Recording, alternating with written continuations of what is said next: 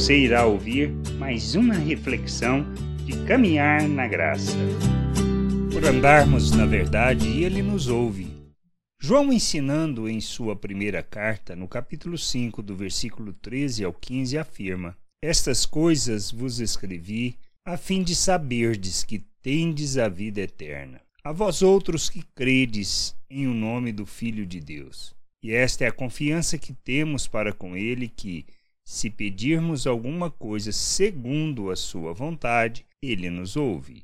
E sabemos que Ele nos ouve quanto ao que lhe pedimos, estamos certos de que obtemos os pedidos que lhe temos feito. Por andarmos na verdade e compreendermos a vontade de Deus, Ele nos atende em nossos pedidos porque honramos o seu nome. Buscamos o seu conhecimento, santificamos o nosso proceder para revelar a sua glória ao mundo. Não se trata de atender tudo o que pedimos, mas de pedirmos alinhados à sua vontade. Para isso, precisamos conhecer, amadurecer, sermos plenos de Cristo para que tudo o que fizermos, falarmos e pedirmos esteja alinhado com o seu plano e propósito. Deus nos atende não porque somos bons ou porque ele faz tudo o que pedimos, mas porque o respeitamos, isto é, honramos o seu nome e andamos na verdade, fazendo tudo segundo os valores eternos